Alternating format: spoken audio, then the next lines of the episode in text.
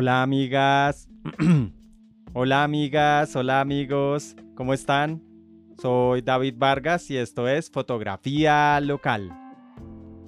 Antes de que llegara la pandemia, por allá en los comienzos del 2020, empecé a tener curiosidad de cómo se veían mis fotografías impresas. Y durante ese tiempo recuerdo muy bien antecitos que nos pusieran en cuarentena todos. Había logrado imprimir y hacer algunas muestras y experimentar sobre todo esta lindísima parte de la fotografía que no lo hacía desde que estaba en la universidad y revelábamos algunas fotografías análogas y en esta era súper digital es algo que se está perdiendo cada vez más.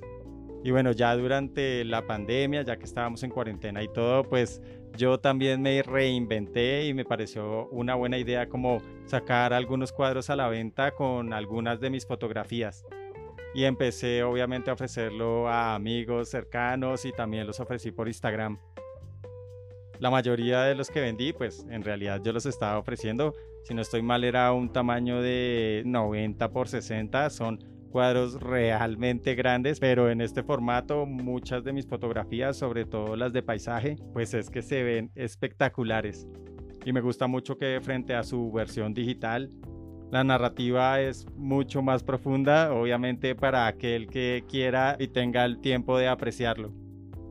Y bueno, durante esta pequeña reinvención de este pequeño emprendimiento, me quedaron unas muy buenas anécdotas y sobre todo dos cosas que yo creo importantes eh, a la hora de querer vender fotografías impresas.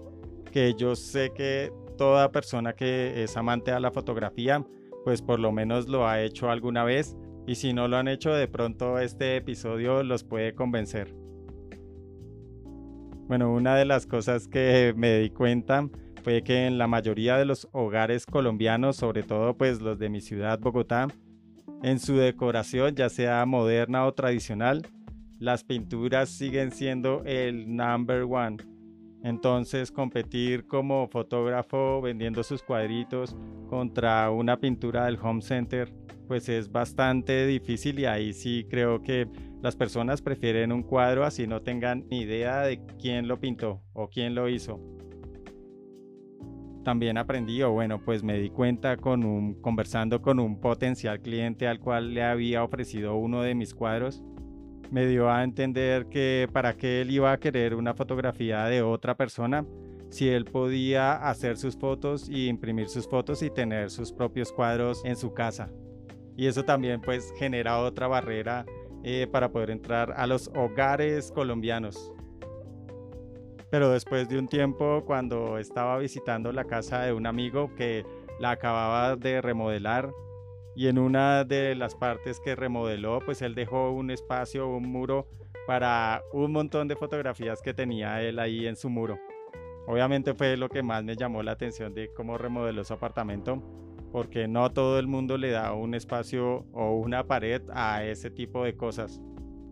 y charlando acerca de su muro fotográfico, él me dijo que ninguna de las fotos que él tenía ahí era tan buena como las que yo hacía, pero eran de él y solo tenían experiencias que él había vivido. Pero así aún siendo un objeto de decoración, pues creo que es capaz de mover también muchas emociones y muchas fibras, sobre todo como les acabo de decir cuando se usa como un instrumento de memoria.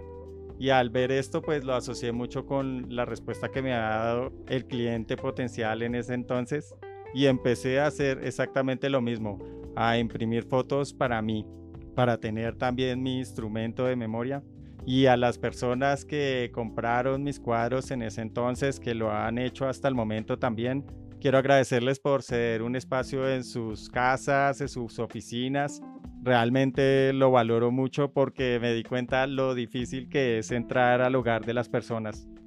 y que ustedes hayan permitido poner la foto de un extraño. Es magnífico y les doy las gracias, me reivindica como fotógrafo. Y aquellas personas que deciden imprimir eh, sus fotos para tenerlas en su casa, síganlo haciendo porque es la manera de decorar una chimba del apartamento y seguir la tradición que tenían nuestras familias de tener un montón de fotos impresas, ya que las copias digitales suelen ser muy frágiles.